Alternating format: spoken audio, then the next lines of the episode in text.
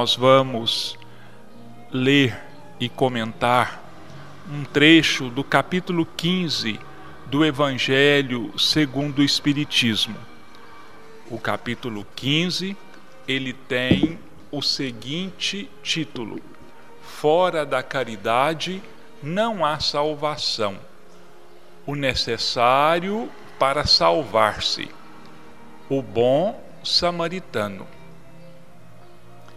Mas quando vier o Filho do Homem, na sua majestade, e todos os anjos com ele, então se assentará sobre o trono de sua majestade. E serão todas as gentes congregadas diante dele, e separará uns dos outros, como o pastor que aparta dos cabritos as ovelhas e assim porá as ovelhas à direita e os cabritos à esquerda. Então dirá o rei aos que hão de estar à sua direita: Vinde, benditos de meu Pai, possuí o reino que para vós está preparado desde o princípio do mundo. Porque tive fome e deste-me de comer. Tive sede e deste-me de beber. Era hóspede e recolheste-me. Estava nu e cobriste-me. Estava enfermo e visitaste-me. Estava no cárcere e vieste ver-me. Então lhe responderão os justos, dizendo: Senhor, quando é que nós te vimos faminto e te demos de comer, ou sequioso e te demos de beber? E quando te vimos hóspede e te recolhemos, ou nu e te vestimos? Ou quando te vimos enfermo ou no cárcere e te fomos ver? E respondendo o rei, lhes dirá: na verdade vos digo que quantas vezes vós fizestes isso a um destes meus irmãos mais pequeninos, a mim é que fizestes.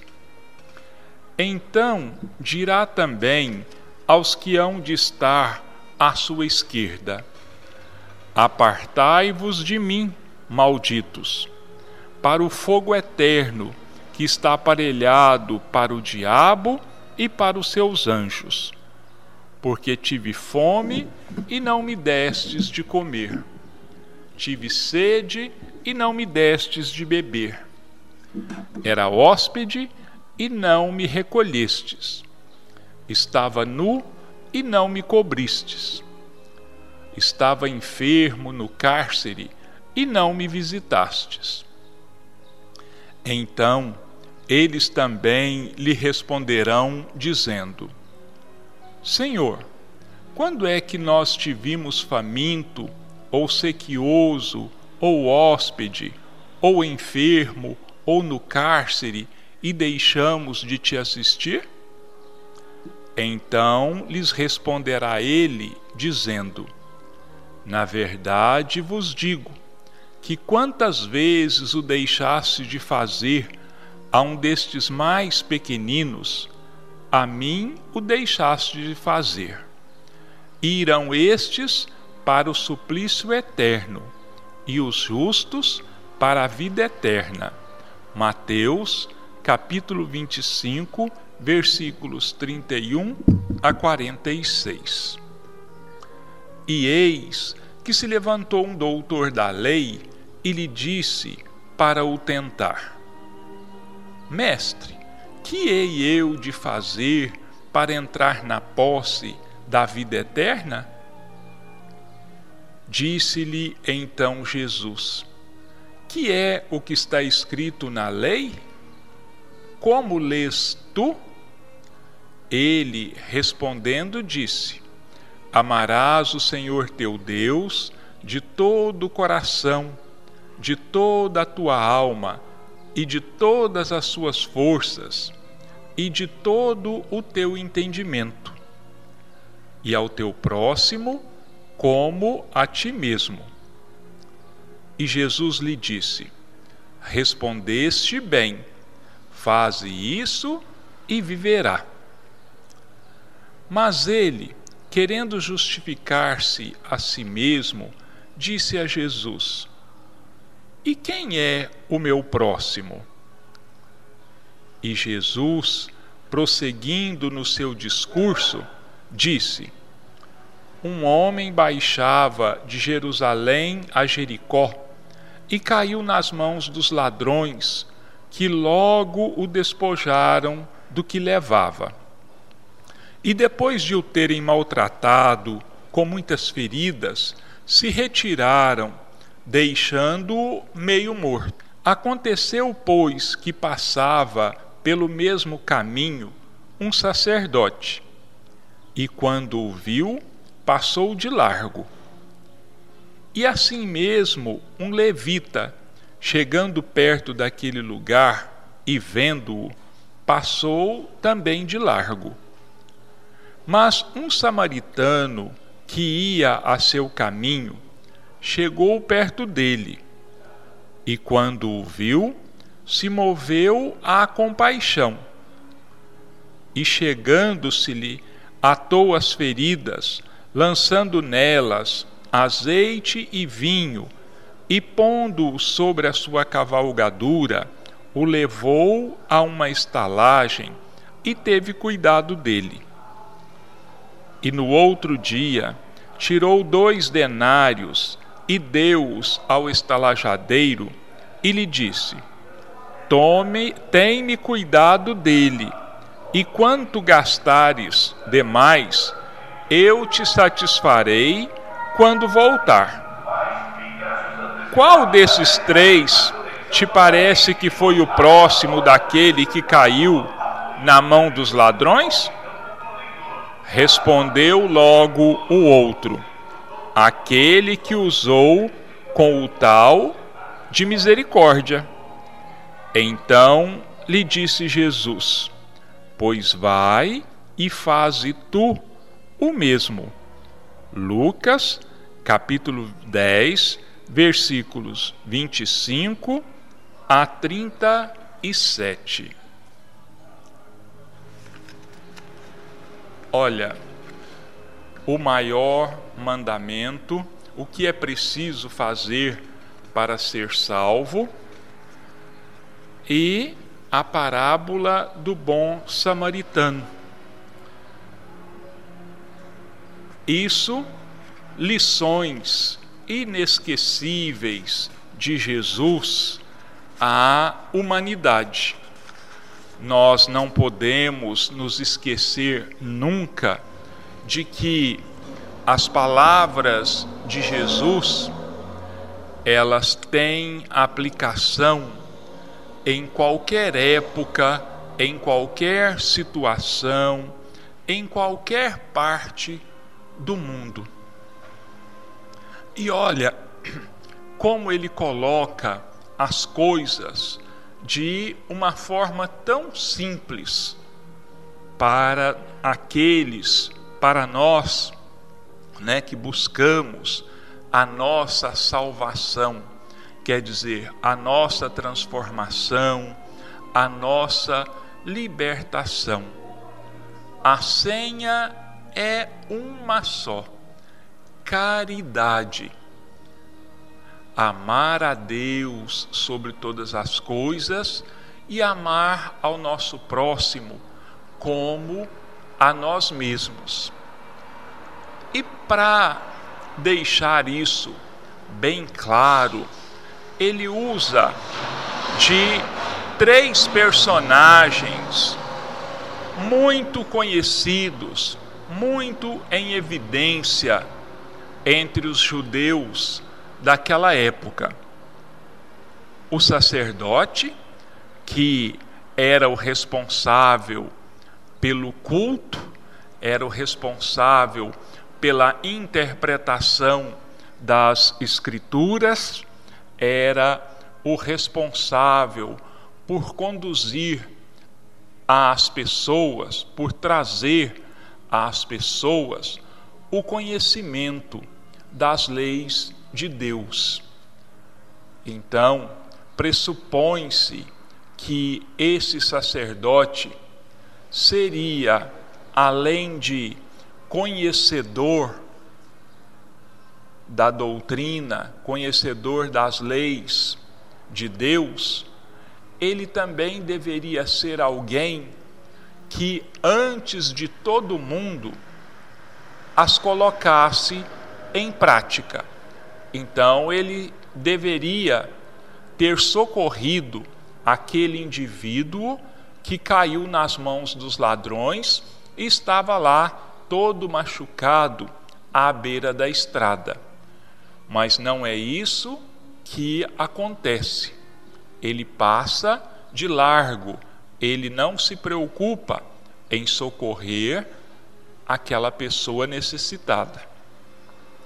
Em seguida, passa por ali também, de acordo com Jesus, um levita. Levita era também um personagem muito importante na organização religiosa de Israel naquela época, porque os levitas eram os indivíduos encarregados de cuidarem do templo, de cuidarem das coisas sagradas. Então tinham, deveriam ter também um amplo conhecimento da caridade, do amor, mas novamente, assim como para o sacerdote, ele também ignorou aquela situação e seguiu em frente. Acontece que passa por ali também um samaritano. E esse samaritano se condoeu da situação daquele que estava em indigência. E ele então o socorreu. Mas quem eram os samaritanos? Para os judeus, principalmente para aqueles rigorosos seguidores da lei, da Torá, ele era, o, o samaritano era alguém completamente desprezível, alguém que não merecia a menor consideração. Os judeus não falavam com os samaritanos, não tinham contato com os samaritanos. E os próprios samaritanos eles viviam numa região própria, a Samaria, daí o nome samaritano. E eles eram então odiados pelos judeus, eram totalmente discriminados pelos judeus por questões religiosas. Olha que a questão religiosa, a discriminação religiosa, ela é tão antiga quanto o próprio homem. Mas justamente por pelo samaritano ser tão desconsiderado aos olhos dos judeus, é que Jesus o usa como aquele que se condoeu da situação daquele que foi assaltado, machucado, agredido pelos ladrões. E por que é que Jesus usa o samaritano? Ele diz: um samaritano. É porque com isso Jesus quer nos transmitir o seguinte ensinamento: de que a caridade está ao alcance de todos, ao alcance de qualquer um, não importa a sua situação econômica, não importa seu nível social, seu nível intelectual. Caridade não tem nada a ver com isso. Caridade tem a ver com o desenvolvimento moral das pessoas. Quando as pessoas passam a se sentirem irmãs umas das outras, que passam a sentir que enquanto o outro estiver sofrendo, eu também não posso ser feliz, porque o outro ainda tem necessidades e muitas necessidades de que nós podemos supri-las.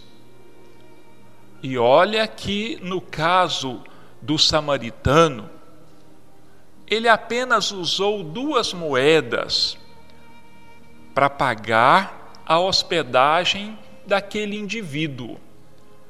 Ele simplesmente se doou em favor do outro. Ele se esqueceu de si mesmo. Ele viu no outro a possibilidade de algum dia ele também estar na mesma situação e necessitar do auxílio do próximo, do auxílio da humanidade. Então, meus irmãos, fica aí o ensinamento de Jesus em relação à caridade, que é o lema base da doutrina espírita e é o título do capítulo 15 de O Evangelho segundo o Espiritismo. Fora da caridade não há salvação. É a única senha para, vamos dizer assim, entrarmos no céu, entre aspas. É, a nossa nossa transformação, o nosso crescimento, só passa por um caminho: a caridade. É isso que Deus espera de nós, é isto que Jesus espera de nós, é isso que tem faltado a nós, humanos.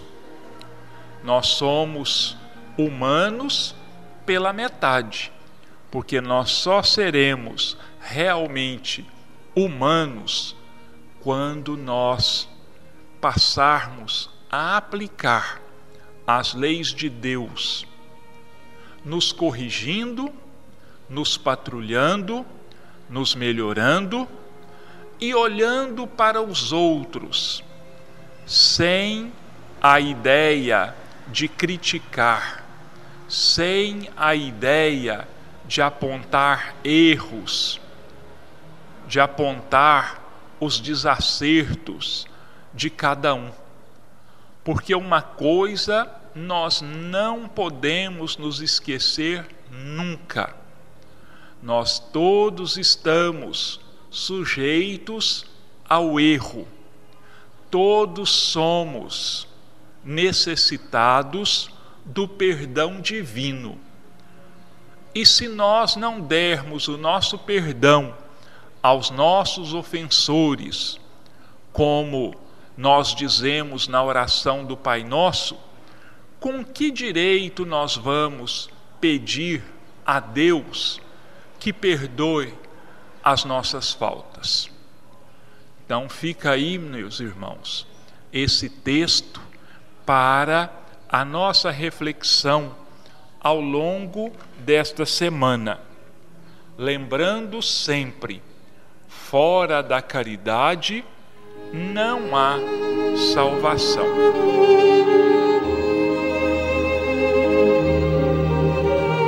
E com isso nós vamos passar para a segunda parte do nosso programa, Momentos com André Luiz Hoje, examinando o capítulo 19 do livro Sinal Verde, nos compromissos do trabalho.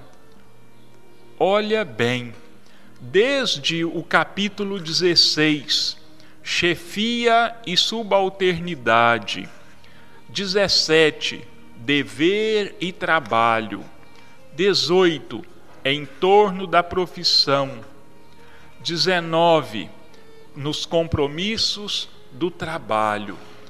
Olha como André Luiz destaca para nós a importância do trabalho.